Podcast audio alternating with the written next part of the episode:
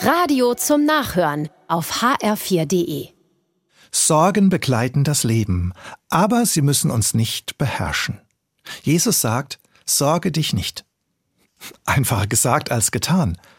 Wie finde ich einen guten Umgang mit den Sorgen? Dass sie mich nicht bestimmen, dass sie mich nicht Tag und Nacht beschäftigen und mir den Schlaf rauben.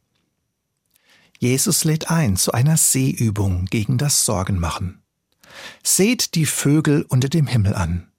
Sie säen nicht, sie ernten nicht, sie sammeln nicht in die Scheunen, und euer himmlischer Vater ernährt sie doch. Seid ihr denn nicht viel mehr als sie? Gewiss, Vögel mühen sich auch. Sie bauen Nester, sie brüten, sie suchen Nahrung für ihre Jungen und verteidigen sie, wenn es sein muss. Auch Vögel sorgen vor, aber sie tun es gelassen und mit einer großen Selbstverständlichkeit. Sie empfangen und nehmen an, was immer schon für sie bereitet ist. Ihr Mühen ist eingebunden in das Walten Gottes. Euer himmlischer Vater ernährt sie doch. Wie viel mehr dann erst euch? Jesus lässt sich nicht bestimmen von den krankmachenden Sorgen.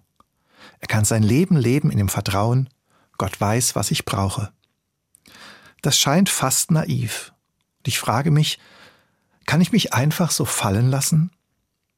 Jesus sagt sinngemäß, ja, du kannst, denn da ist ein Vater im Himmel. Der trägt dein Leben in großer Treue. Ich darf meine Sorgen bei Gott abgeben, aus ihnen ein Gebet machen und Gott das Sorgen überlassen. Er wird für mich sorgen.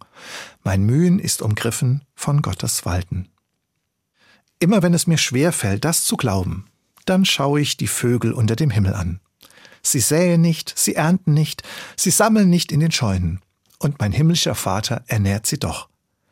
Wie viel mehr dann auch mich.